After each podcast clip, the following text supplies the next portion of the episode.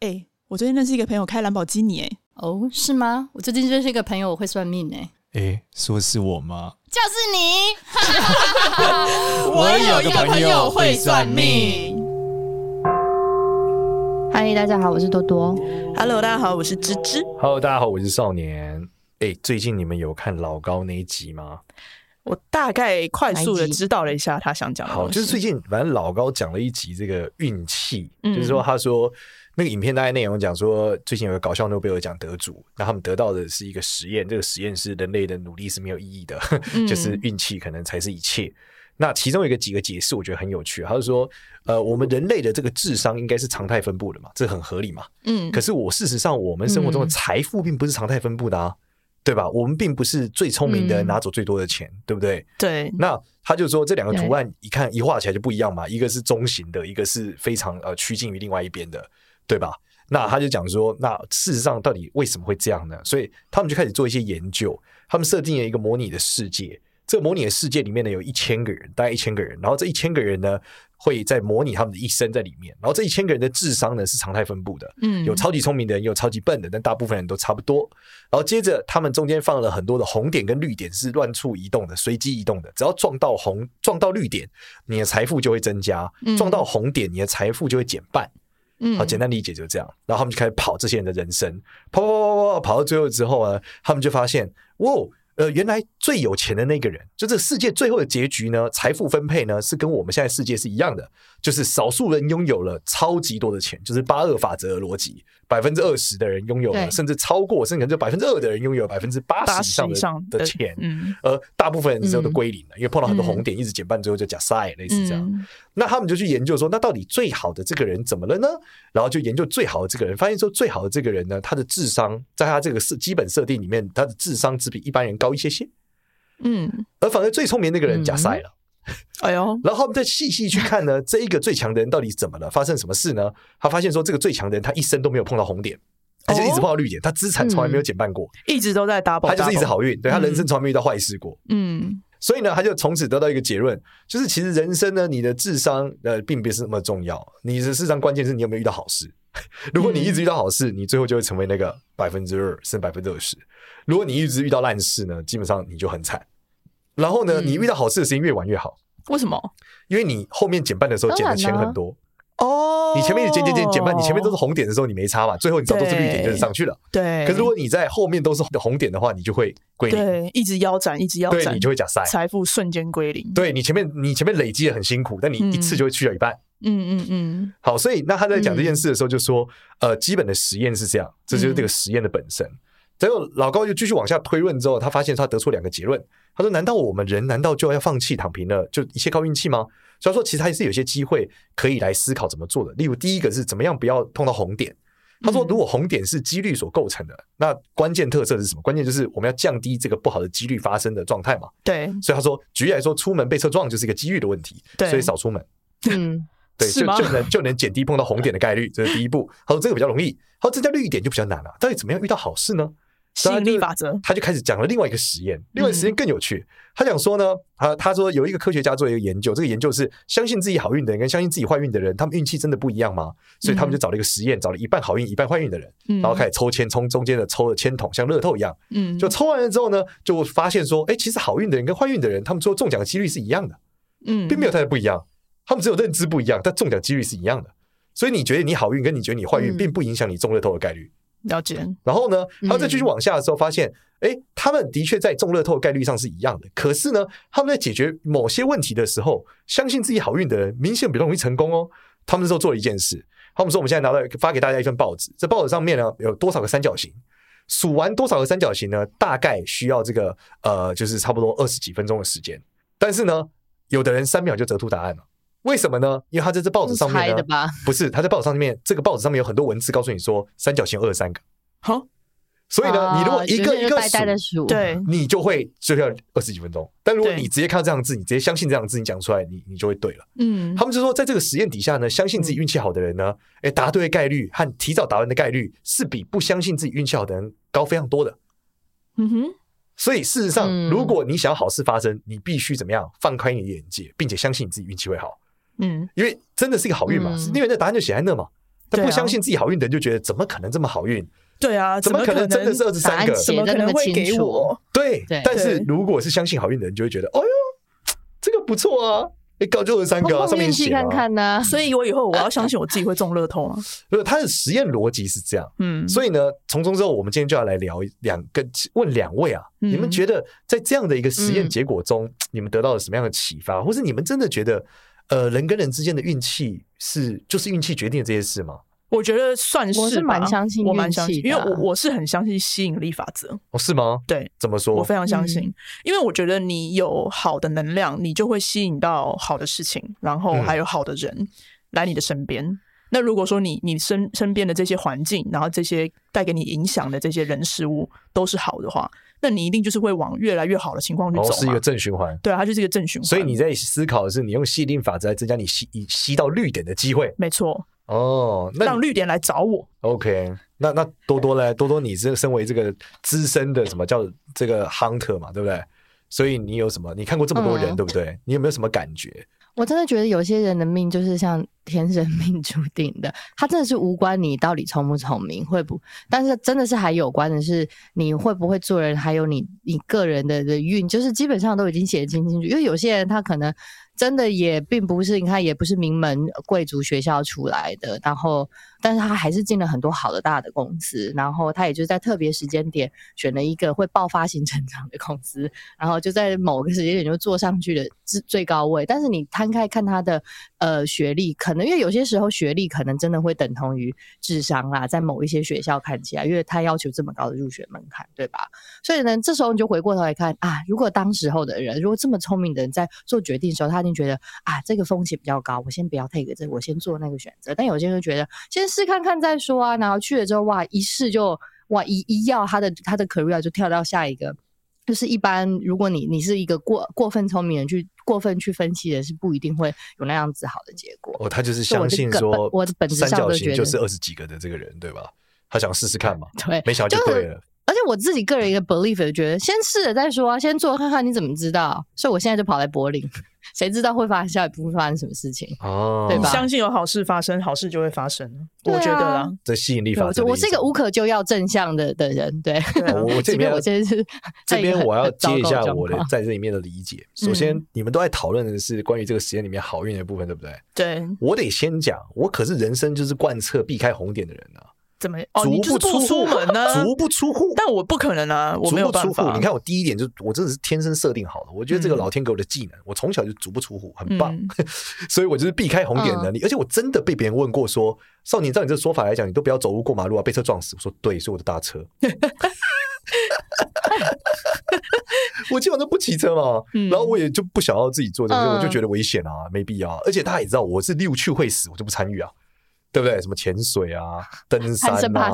对，我这个朋友找我出去玩，他又说：“少年，我们去去这个山上玩。”然后说：“我说不要。”上次我露营下来就这个确诊了，靠，我就不要。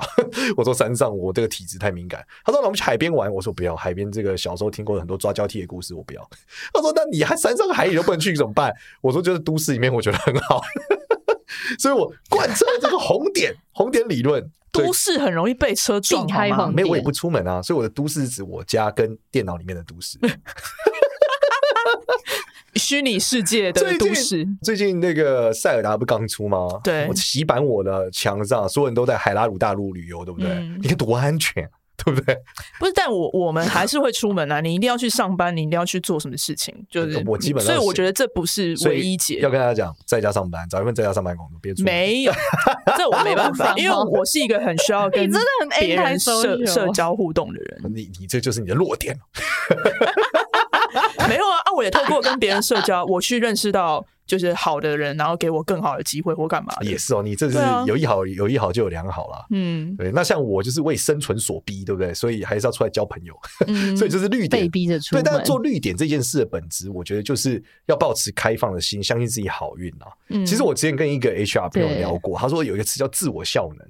嗯，他说其实自我效能是真的很重要的，就是你能不能让你自己知道说你会成功。你在打跌倒的时候，你没办法快速的站起来，嗯，然后你越你越能相信你自己可以搞定，那你就越有机会真的去碰到那个机会嘛，嗯，对啊，就像你讲吸引力法则嘛，但其实本质是我们在被打倒的时候，我们会站起来，嗯，但是如果我们就是今天哎发现，如果我们很快就放弃了，其实我们就不会遇到这些机会。是的，对，所以要这个自我效能是很重要的。没错。好，那这里有趣的是哦，因为我现在在写第三本书嘛，嗯，我在收集。现在要打书了是吗？没有，他还没写出来，再打个屁！不过我在写第三本书的时候呢，也写到一个刚好跟这有点关系的东西，我也跟大家分享啊。这这一集要讲的是这个如何让你自己维持运气好的真理啊。嗯，怎么说呢？就是我们刚刚讲到自我效能嘛，自我效能就在讲说这个人他被打倒之后怎么样可以站起来。那相信大家都看过《体能之巅》，对不对？有吗？嗯、还是没有？对，听过，有啊，看过，我没有看过那个节目，《体能之巅》就一一百个人嘛，对不对？对，然后他们那个比赛到最后，你看总冠军赛的时候，其实我我问过我健身教练的朋友，我说那最后最后真的是比谁体力厉害吧？他说不是，那都是意志力，没有比运气。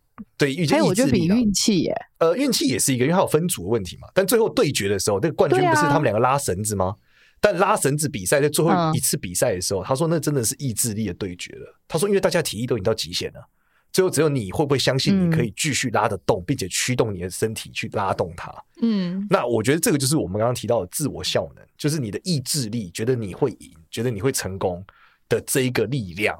让你吸引最后得到了胜利这件事情，谢金燕不也是这样吗？嗯、他意志力相信他可以再走，他可以再站起来，可以继续走路，他就康复了，他就康复了呀！哎呦，好厉害哦！对啊，嗯、就站起来。所以因为当时医生不是说他就是会半身不遂吗？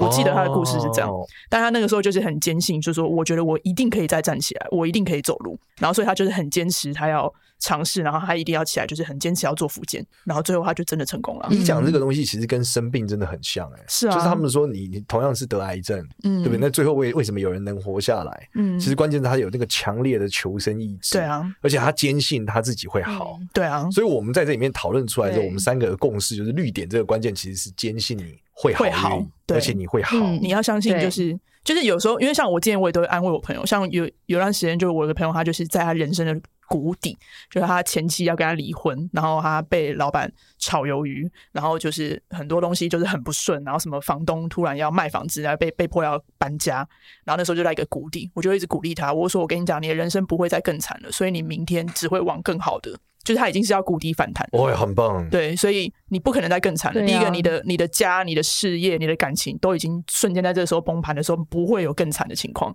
所以你要相信你自己，明天一定会更好。你下个月一定就是会会一直都更好。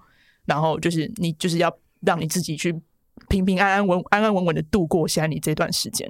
然后你只要相信会更好，他就真的变得很好啊！他后来就很快就是找到一个就是也蛮好的房子，然后跟前妻就是反正就是双方就是合意，嗯、就也是达到一个算是一个和解，就是大家和平的分手。后来工作什么的也都开始有陆陆续续有一些比较好的机会，对啊，就真的就是变得很好。哎，多多，你在这个面面试这么多人哦，遇到这么多人的时候，你有发现有人的特质就是比较能站起来吗？嗯那个你没办法在履历上面看出来，但是你可以听他他在讲他的故事的时候呢，我觉得就是可以回应到芝芝刚才讲的，就是你要相信，就是因为人人生就是一个一个很多不同的的循环嘛。当你已经在谷底的时候。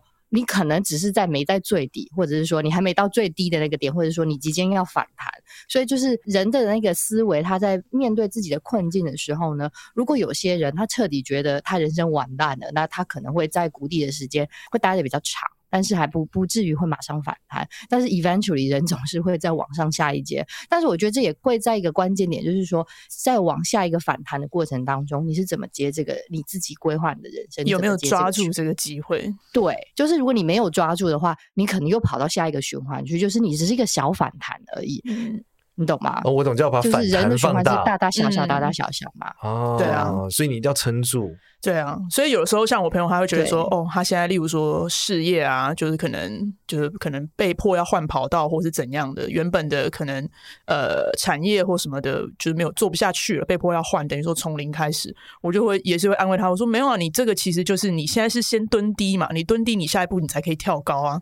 那你现在就是在蹲低的这个阶段，所以你就把你的就是这个最基础的实力去给他打好，那你下一步就是跳起来了呀，就是会这样子去激励他们要往好的方向去想。嗯，对。好，我们既然讲到这边，讲到自我效能之后，我就跟大家讲一下，我们那时候、嗯、因为我在准备第三本书的时候，看了各就是各种运气的论文，然后里面有一段论文我觉得很有趣，就是说我们所有人对自我效能的认知的移动，最简单就是今天我做一件事，我对了。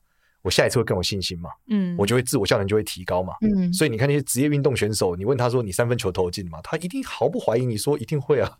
因为他已经投进太多次了，对，他投不进不会觉得是他今天姿势有问题，他只会觉得就是今天不在运气上，对，手感不对，对，或者说这个状态，因为我一定会投进的，一定是哪边出了什么问题，对，对。之前我看过一次 Curry 运球，就运运运运就换球飘走了，嗯，他就跟场场场地说地板有问题，他叫他球掉竟然不是他没运好，肯定不是我的问题，对，因为他已经运了可能几几万次、几十万、几百万次在这个位置，嗯，就那个那个呃现场 NBA 场馆在检查，发现这个地板真凹了。嗯，地板的幅度差了一点，对对，所以他就他这就是因为你已经做对太多次了。嗯，那同样的来说，如果有一件事情我们一开始就是错，我们就慢慢没有信心嘛。对，就做了之后觉得哎，我好像真的没有那么适合，手有点残，做久，像我就是非常手残的一个人。嗯，我就是非常，就你叫我拿剪刀剪东西，我觉得是打死不剪。比如说我怎么剪，就是嘛，很容易剪到手，不然就是说剪不好，剪得很丑，所以我就自我效能就这样越来越低嘛。可是呢，这里面有趣的事情哦，就刚刚我们讲这个惯性嘛，就做对会加，做错会减，这件事所有人类都一样，就是不管你是相信运气的，或你不相信运气，都是一样的。他说，但是呢，在一件事情上面，相信运气的人跟不相信运气的人呢，会截然不同的结果，在自我效能的影响上，就是赌博。怎么说呢？就是说，今天相信运气的人呢，当他中了这一把的时候，他会觉得我下一把应该也会中，嗯，但是不相信运气的人不会。他会觉得我每一把是独立事件，嗯、我这一把中是一个同样的概率，下一把是两回事，因为洗牌了嘛。对，洗牌完就是独立的啊，嗯、怎么会有连续性的概率呢？嗯，所以他就觉得不会，所以他自我效能浮动很少。所以在赌博事件的时候呢，就我们一直说这事物有高度的随机且不确定性的时候，相信运气的人，他的自我效能浮动就会很大。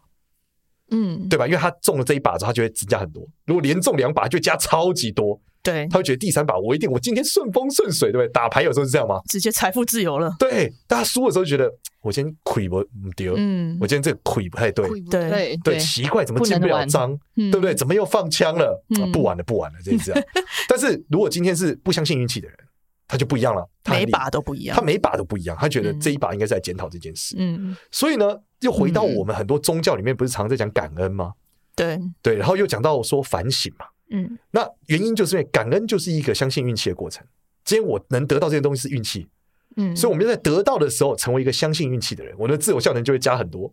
我这把中的时候可以加十、加二十、加三十，但是呢，我没中的时候呢，怎么样？我没中的时候就要说都是我的问题，要理性，不是运气不好，是我做错哪里，所以就会减五、减五、减五。嗯，所以你你这样一来一回，你每一次发生好事加十。每一次发生坏事只减五，加的多减的少，没错。久了之后，你就会成为一个自我效能非常强大的人，嗯，对吧？因为你就是一个，你会很正向嘛，对，你会觉得上帝是眷顾我的，没错，我一定可以成功。对，没做对，一定是我哪边没做好，我再想办法。对，一定是我自己哪边还有不足，我要再去努力。没错。那这个东西呢，延伸出来一件事就是，我想问问大家，你们生活中你很常觉得有小人吗？只是你上次觉得有小人让你工作不顺利是什么时候？呃，快三年前了。哦，那多多呢？我觉得我常常都会误以为有小人，但事后我还是检讨一下自己。后来我就觉得 啊，其实这样也蛮好的。我觉得这有可能是过于天真，因为我是为自己找借口。但我觉得我我干脆把它想成是过于天真好了，往好处想。要不然如果一直去陷入那个泥沼，你就会想要找哦，这个贱人又怎么样又怎么样？我就像自己讲，你会带来一些恶性的一个能量。我不太会去想说什么，想也没屁用，都过。嗯，谁是我小人，谁是我小人？我比较会去想说啊，这个有可能是我的贵人。对，那这个就是我们讲到，其实我最近在反思这件事，是因为我本身也很少去提到想到有小人陷害我这件事，我没有没有这个。感觉我是很难想到这件事的，嗯、对。可是因为正在 Instagram 里面有有一些朋友就是会这样问我，嗯，所以我就开始反思这件事，而且超多人喜欢在面相问题的时候问我说：“老师，小人都长什么面相？嗯，我们要避开他。”嗯，但是我就会这个题目真的是为了节目去想，我生活中基本上我没有在想小人这件事。对啊，对，但是坏人肯定是有，但我不会讲叫他小人。嗯，所以就回到我们刚刚讲那个实验中的时候，如果你都把你每一次失败归咎为小人，你的自我效能就会降很多，因为它是一个外在因子嘛。对啊，你会，而且现在是小人还是不可改，运气还是浮动的，小人不是浮动了，嗯，小人就固定在那，嗯，所以你你的自我效能就一直减到你提升不上来，因为你又认为只要有这个小人在，我就没有办法做成，对，对，那这是最可怕的，没错，这个是你每次减分减超多，加分加超少，嗯，因为你做成的时候还会觉得可恶啊，总算他那个小人没有来烦我了，嗯，对吧？你还不是觉得你自己厉害哦，你是觉得那个小人如果下一次来我就做不成了。小人不确定是不是有这个角色，小人都是自己在自己的世界里面幻想这个人是小人，搞不好在客观世界里压根这个人也没做什么事对你，对吧？或者是为什么他就只对你做这件事情呢？为什么他就不会对别人做这件事情？我觉得有去欺负别人跟霸凌别人的坏人肯定是存在的，对问题是。我们不能够把所有的现在的失败归咎于归咎于某这个节点，对，因为它一定是这个整件事失败的一个其中一个节点。嗯，和第二是我们不能期许我们自己的未来跟方向被这个人卡住左右，对对，因为未来还因为你可以离开他嘛，你可以离开这份工作，也可以离开他，所以这就是为什么我很常在 IG 里面跟大家讲，就是你应该要离开这份工作，离开这个地方，是因为如果你已经在这里，觉得你的命运被某一个你不可改变的抗力因素给卡住了，嗯，那你会缺乏超大的可动性。没错，那这时候你的自我效能就回到我们当中自我效能，对，你很难提升啊，嗯，对吧？因为你你没有你不可能做对，你每一次都遇到这个人，遇到这个人，你的自我效能就开始扣，嗯，你就觉得不行，有他我做不成，都是因为他我又做不成，所以你就会越来越不相信自己，嗯，其实你不相信自己能成功，你因为他这个因子存在，所以这是最可怕的。嗯，所以我老板他就会讲啊，他说就是例如说，你可能觉得这间公司不好，或者是这间公司你不喜欢你的老板，你不喜欢你的同事，各种原因，他就讲说，你就是要么忍，不然就是要么狠，你要么就滚。哦，他说这就是你的职场的道理，你看不惯这些人，你你就选择你一个，你就是忍下来，忍下来你就是不要抱怨，你就好好做。那要不然你就比他们狠嘛，你想办法把他们给弄离这个环境嘛，对吧？那不然呢，你就是你自己离开啊，嗯、对啊。对，就这这三种你都在抱怨是没有意义的，真的抱怨没有意义，因为抱怨就是降低自我效能的过程。对，然后你可能会自我怀疑你自己做的这些东西有没有价值。然后有趣的是我，我我就是那时候录 YouTube 的时候，他们就希望团队希望我讲一下嘛，毕竟运气是我们主轴嘛，嗯、而且我们已经不讨论，我从来不怀疑运气会左右人的人生啊，我只是在思考的是怎么改变运气。其中的时候，我想出几个点，大家都觉得蛮有趣的，像第一个点是。我认为啦，我认为首先，因为这个实验是智商嘛，就智商要比一般的人高，比大家高一点。你不用是最聪明的人，你只要比高一点，你就有机会。因为这是其中的要素嘛，因为他比大家高一点，所以他有机会成功。我就讲说，其实如果真实世界里面不是比智商，因为我们还有比生活的经验嘛，我们学会的东西嘛，不是只有智力而已啊，你还有还有社交能力啊、沟通能力啊等等的，反正综合下来是一个综合能力的比赛。所以关键是你得比一半的人厉害。如果把智商看成能力，嗯、但这里面难就难在哦，你怎么样知道自己比一般的人厉害？绝大部分人上班的时候，很大大部分人可能都没有想过我要比所有同事的一半厉害，可能想说我就把老板的事情做完好了。嗯，你并不是那么 care 到底你旁边的人多厉害，嗯、对吧？你不会一直无止境的对比我跟他玩，你可能在专案上可能会对比，就我这个专案做的比他好或者怎么样，可是你不会在你的全方位能力上思考我比旁边这个人厉害吗？所以第一个关键，他告诉我们的是，你不是只要完成工作，嗯、就是如果你要成为成功者，你要跟你周遭人比的话，是你要比他们能力都好一些些，你要超过那个中位值，你不能输给一半的人。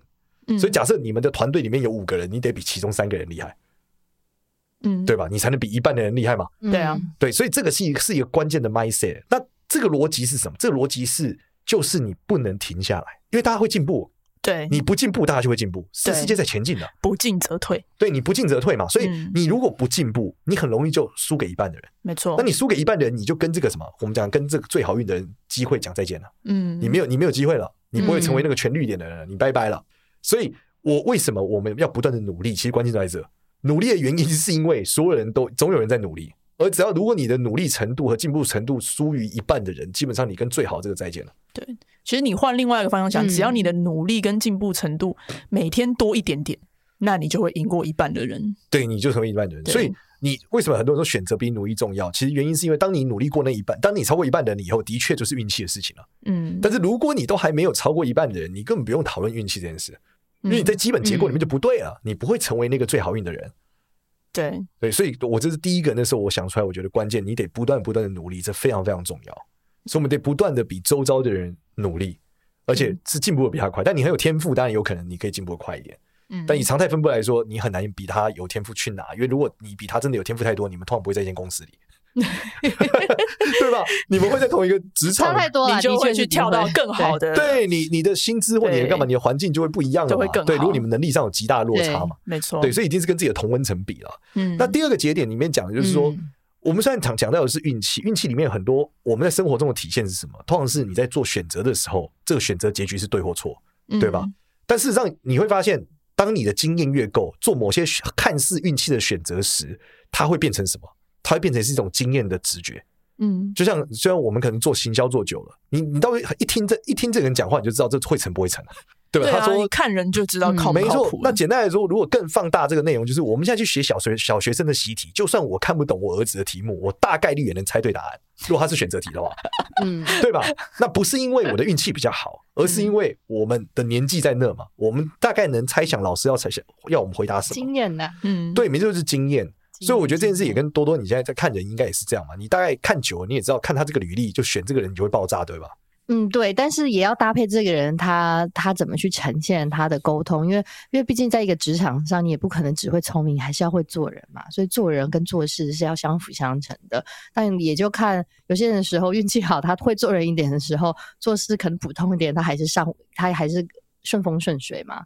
所以就各半吧，我觉得。对，所以这个就是我回到我讲这个点里面，我我们最常做一件事就是降维打击。嗯，降维打击就是说你已经在太后面了。嗯你已经超级熟练了，但是你回来做一个简单的事情。那那时候我们在大陆的时候，最常看到降维打击就是互联网创业家出来卖水饺。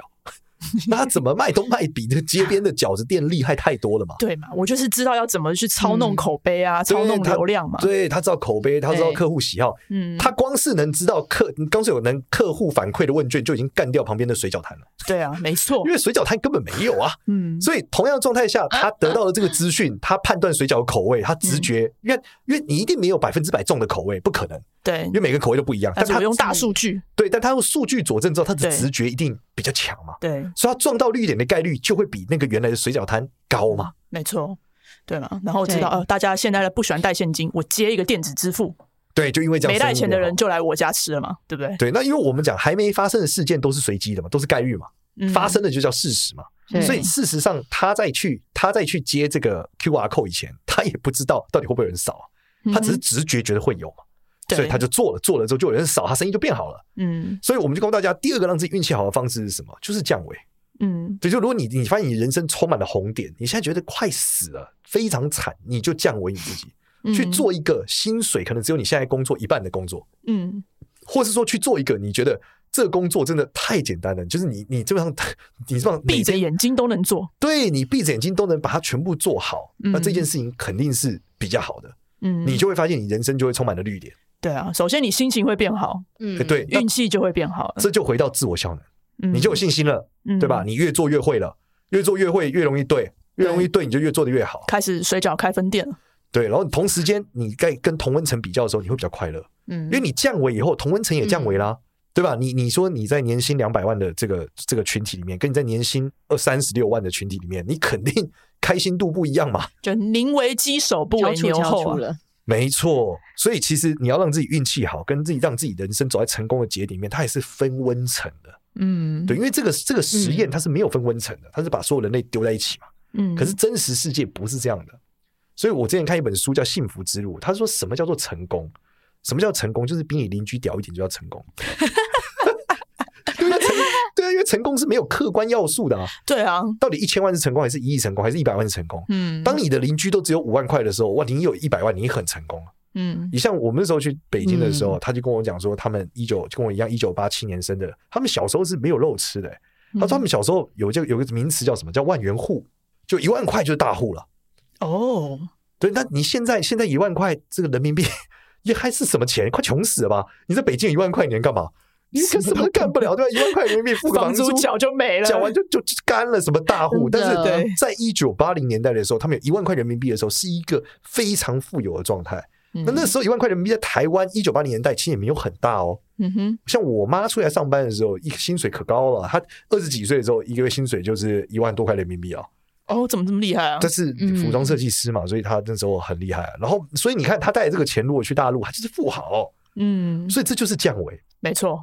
所以我们就跟大家讲，如果你现在觉得你运气真的很惨，不管是你的爱情、你的生活各种，很有可能是在你现在的维度里面，你很辛苦、很吃力。那你如果降维，其实你真的可以拥有重新开始的机会，然后并且让你得到信心之后，再慢慢升维、升回那个位置。嗯，因为我们讲了，我们刚节目前面，我们三个主持人不断强调，只要努力，只要坚持，相信自己，其实你是有机会走到那的。没错。对，所以这件事情就是我们根据这个运气呃想出来的结论啊。我觉得自己的心态也是真的很重要啊。没错。对啊，因为我想到刚刚讲那个谢金燕，那个就是我有一个朋友，他的外公外婆都中风，哎呦，然后但是呢，他的外公就是他就觉得说啊。我不会好了啦，就是瘫痪了嘛。他说这辈子就这样了，哎哎、我就是要卧病在床了。然后就请了一个外佣来照顾他。然后他就是真的，就是十几年他都没有办法自理，他就是躺在那里。但是他的外婆呢，就是很听医生的话，他就觉得说啊、呃，医生说有机会，他就说好，那我一定有机会可以好起来。所以那时候就很认真的会觉得说我一定会好，然后就是照着医生的嘱咐去很努力的去做复健。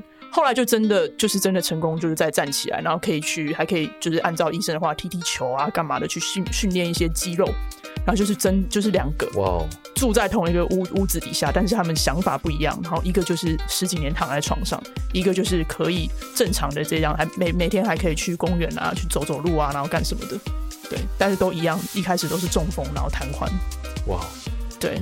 所以我觉得，就是你的态度决定你的人生，你的态度、你的心态，你对你相不相信一定会变好？我真的觉得它不只是在你的健康，还有包含就是你的未来、你的事业、你的工作、你的感情，我觉得它都是就是息息相关。嗯、没错，大家要相信自己会变好。对，谢谢大家。喜欢我们的话呢，记得到 Apple Podcast 给我们五星好评，也关注一下我有个朋友会算命的 IG 跟 Facebook。谢谢，拜拜，拜拜。